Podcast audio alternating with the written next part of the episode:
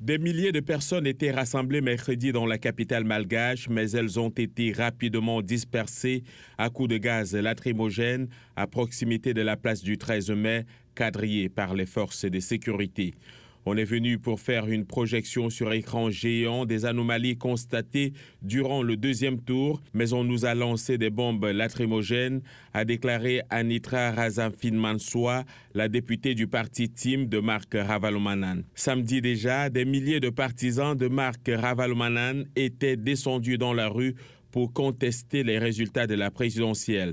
Cette manifestation non autorisée s'était cependant déroulée dans le calme. Selon des résultats rendus publics par la Commission électorale nationale indépendante, l'ex-chef de l'État Ange Rajouel a remporté le second tour avec 55,66% des suffrages. Mais les partisans de l'ancien président Marc Ravalomanan demandent une disqualification d'Ange Rajouel pour fraude et corruption de la CENI.